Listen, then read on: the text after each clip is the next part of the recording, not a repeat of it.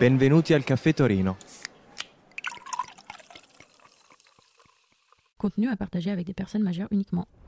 Épisode 6. Ciao, ciao, Café Torino. C'était un véritable plaisir de traverser les coulisses du Café Torino avec vous pour ce podcast. Nous avons demandé à quelques invités de nous raconter leurs meilleurs moments au Café Torino pour ce dernier épisode. Je m'appelle euh, Riccardo et pour moi le Café Torino c'est en fait euh, les moments où euh, l'italianité il est exportée euh, dans tout le monde.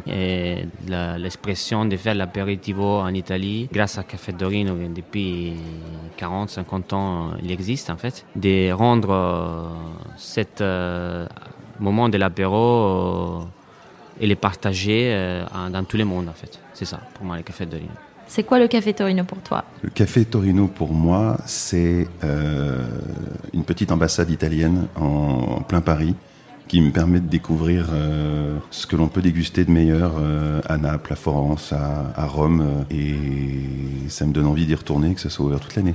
Et euh, si tu devrais résumer le Café Torino en un mot, ça serait Gioia di Bibele Je suis Nicolas et pour moi, Café Torino, c'est simplement l'endroit où tu peux boire euh, l'italianité. Pour moi, Café Torino, c'est l'art parce que pour moi, un bartender est vraiment un artiste.